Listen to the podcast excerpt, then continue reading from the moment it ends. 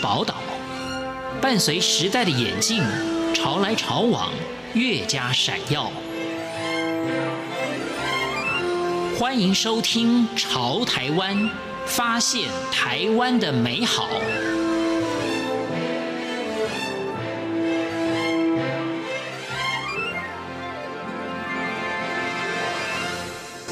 迎收听今天的《潮台湾》，我是徐凡。陈一之教授呢，在年轻时期的他的诗呢，是属于温文儒雅，又充满人间爱和泥土情。从传统的抒情调子出发，表现出温柔敦厚的风格。但是中年之后，他的诗风转变为灵动，在题材上面开拓，跟意象处理上都令人惊异。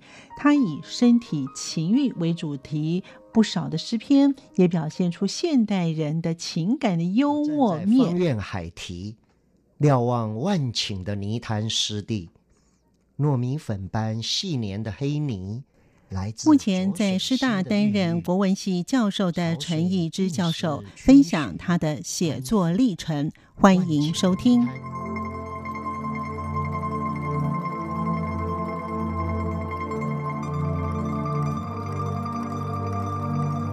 陈一之教授在年轻的时候，一会儿用陈星，一会儿用陈弃疾的笔名，是否跟历史人物辛弃疾有关呢？他说：“都知道辛弃疾啊，辛弃疾是南宋偏安的一位文学家，也是一位将军是，等于是一位将军诗人了、啊、哈。辛弃疾是生逢一个困厄的时代，因为南宋偏安嘛。”壮志难酬嘛，那辛弃疾的作品呢？呃，怀抱着慷慨悲歌的那样的一种气息。那我小时候出生在贫寒的家庭里边哈、困顿的生活在彰化县深港乡西底村哈、不免会有一些英雄的向往。所以我在十二岁的时候，我出了一本诗集哈、是我早年不成熟的一本诗集哈、我的序。我那个序呢，就用了辛弃疾的词的话。我那个序的篇名叫什么？回首叫云飞风起。那个是那一阙词了，是辛弃疾最好的一阙词。阙词的那词牌叫《贺新郎》，是辛弃疾大概快要六十岁的时候隐居。他发觉他这一生哈没有办法报效国家了，哎，他的那个志向没有办法完成，所以他隐居在江西那一带。那里边很有名的句子，譬如说：“我见青山多妩媚。”料青山见我应如是啊，像这样的句子，因为他想到陶渊明，哎，陶渊明的那一种生活，那他里边也讲到说，他觉得这个乱世啊，那些小人哦，怎么懂得他的志向呢？所以他说江左，江左呢，就是指的那个像六朝的，他其实影射的、暗骂的是南宋偏安的那一群小人。他说江左陈酣求名者，只会争名夺利的那些人。岂是浊嫗庙里？怎么懂得酒的那一种哈？哎，真趣呢？怎么懂得生命的奥秘呢？底下发发出了那一种慷慨怀抱。他说：“回首叫云飞风起哦，风云而为之舞动啊。”那我们年少的时候，那这样的词啊，身心震动啊，然后非常觉得哈，哎，他有清脾洗肺之功啊，所以呢，也非常向往。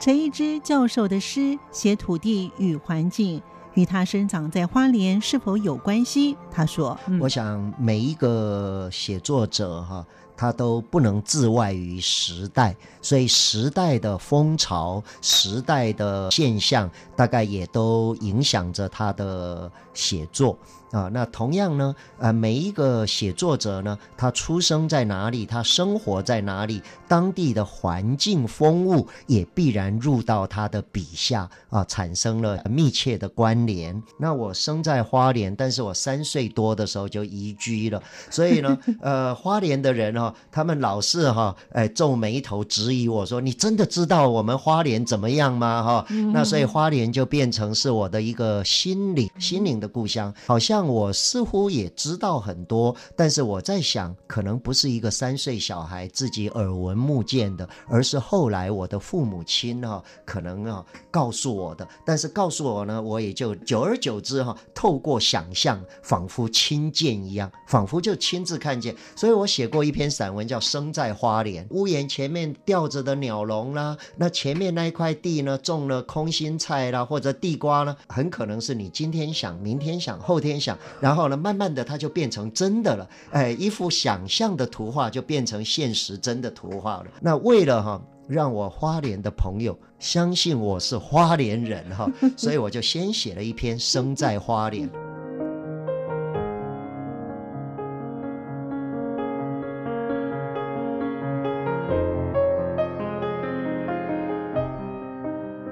陈一之教授后来举家迁移到彰化，但是他跟花莲的情分依然是有的。他说：“那时候花莲到东部到西部有很多隧道嘛，那个隧道仿佛就隔开了儿童时候的我跟后来的我，啊，仿佛我可以透过那个隧道听到从前的我在呼唤我。”哎，就是我大概是那样的一个表达了，嗯，嗯，所以花莲是我遥遥认同的地方啊，当然也非常有意思，就是说，当我十几岁，可能是十七岁的时候，参加救国团了，第一次参加救国团的一个活动，我参加的是什么呢？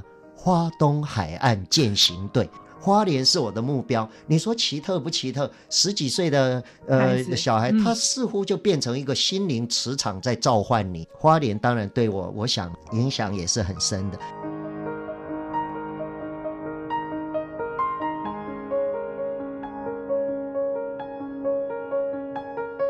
陈一之教授也谈到他在彰化成长的过程。他说：“真正的现实居住的就是彰化。呃，我父亲是在花莲哈，是跟朋友要开一家餐馆，结果呢，朋友把钱哈卷款潜逃走了啊。我我家里边一无所有，到最后只好我父亲就投靠那时候在彰化哈，他的军中的老袍泽哈，他们开了一个物本农场，种大头菜啊什么。很可惜，民国四十六年去了，然后你知道中部民国四十八年发生了一。一个严重的哈。呃，水灾叫八七水灾，整个中部几县市哈，全部那个大水横流啊，租的房子当然也土砖房子也垮了。呃，那个大水横流那一天，八月七号，我就在被救到一个那个砖的那个建筑上面，就看到底下哈那个水啊啊，鸡鸭猫狗在流啊，个儿很高的男人撑着竹竿哈啊，然后在抢救一些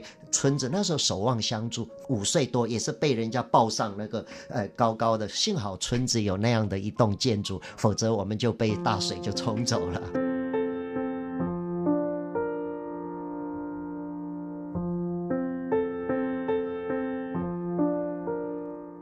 虽然陈一之教授经历过八七水灾，虽然辛苦，但是他却说，整个大自然就是他的教室。他说。啊，当然日子过得很苦，搭盖了一个竹子搭盖的一个房子。不过就是说，虽然物质生活很苦了哈，他确实给了我一个天宽地阔的一个一个教室，我就在那个个农田呐啊，啊山坡啊，哎那个地方，所以我大概认认得的农作物都是小时候的。后来呢，我如果再认得的，那是书本上的，但是我不会连接到真正。那我诗里边出现的彰化的风景，都是小时候的农田的啦，那一种带着一种荒寒啊，但是呢，非常的质朴哈，那具有原始生命力。的，所以我大概写了七八首那种大肚溪流域的诗哈，呃，是记下了我童年。我可以讲说，我的想象力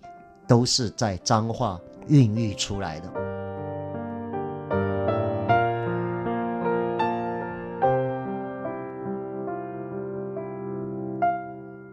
陈一之教授说，他的想象力都是在脏话孕育出来的。为什么？他说：“为什么呢？我们住的那个房子哈，哎，就是左邻右舍没有人哦，因为是在靠近防风林啊，那个风沙吹起来啊，打在脸上，那个沙子像小石头一样的啊，那个地上啊都没有柏油，什么都是沙土地哈。那个小时候又没有鞋子穿，踩了会很痛，于是呢要去摘那大树叶哈，绑在脚底下，然后看下一个地方哈落脚点在哪里，从这一棵树荫底下快步的跑到那一棵。”树下，然后再呃喘息一下哈，让那个脚底板不那么烫啊，然后再寻求下一站。我们的日子就那样过。但是现在回想起来哈，蛮有意思的，因为啊，现在的都市小孩绝对不知道那个，何况说那时候如果天黑的时候，因为我爸爸常常不在家里边嘛，那我妈妈带着我们，有时候风雨交加的时候，你脑子里边就就会想到一些哈，那个磨平的巨人抱啦什么的那。那些呃，加上那个环境，加上说有一些文本哈，所以呃，我我想对我的那个后来的那个文学的体会哈，感受力啊，应该是很有帮助的。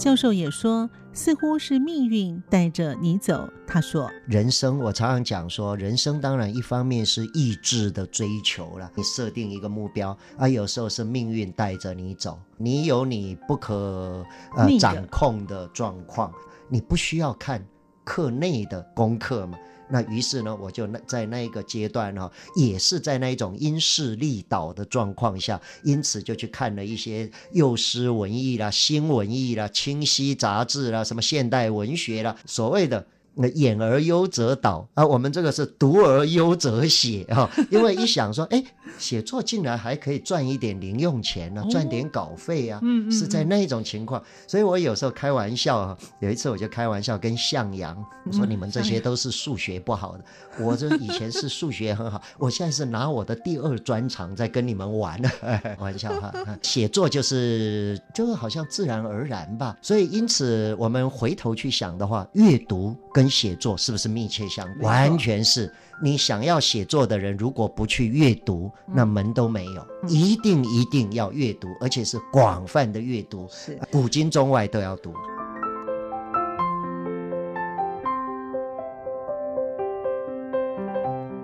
本来想写小说的陈一之教授，后来改写了诗。为什么？他说：“其实我最早写作的时候想写小说，我还真的写过几篇小说，曾经登在谁主编的呢？登在钟兆政先生，我们的客家大佬钟兆政主编的《台湾文艺》。” 哎，我就想起这个还蛮有一点自豪的。台湾文艺谁办的呢？吴浊流先生，还得了些亚细亚的孤儿，台湾文学史上非常有意义的一本刊物。那时候是钟老钟兆政先生在编，在那里发表过两篇吧。嗯，然后有其中有一篇钟老的编后记还提这篇小说，意思说一点也不会比那个大报的那个副刊的小说水准差。呃，老前辈的鼓励。那我后来不写小说是。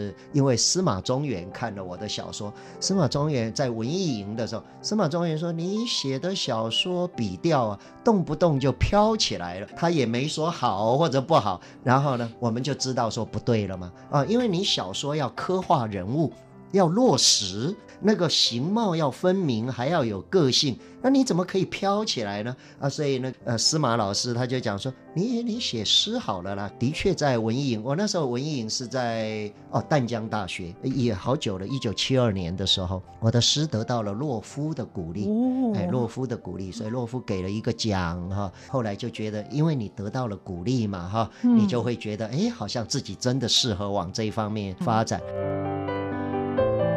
环境是需要大家的维护。陈一之教授说：“那我前几天有一天偶然跑到社子岛哈，那个岛头公园，哎，它不是海，但是它同样是水，一边是基隆河，一边是淡水河。明明立了一个牌子说禁止网鱼钓鱼，但是你就看到说哈，呃，七八个人就在那边钓鱼，但是呢，有人在那边钓鱼哈，于是它就有一些污染，因为地上就可以看到一些脏的污染。我们从这个小的地方，我们就可以看出来，世界各地的海岸恐怕都有这些。”威胁。那如果人不能够警醒自觉，这种威胁呢不能避免，我想这就是未来哈，也是地球的一个威胁了。感谢您的收听，我们下次见。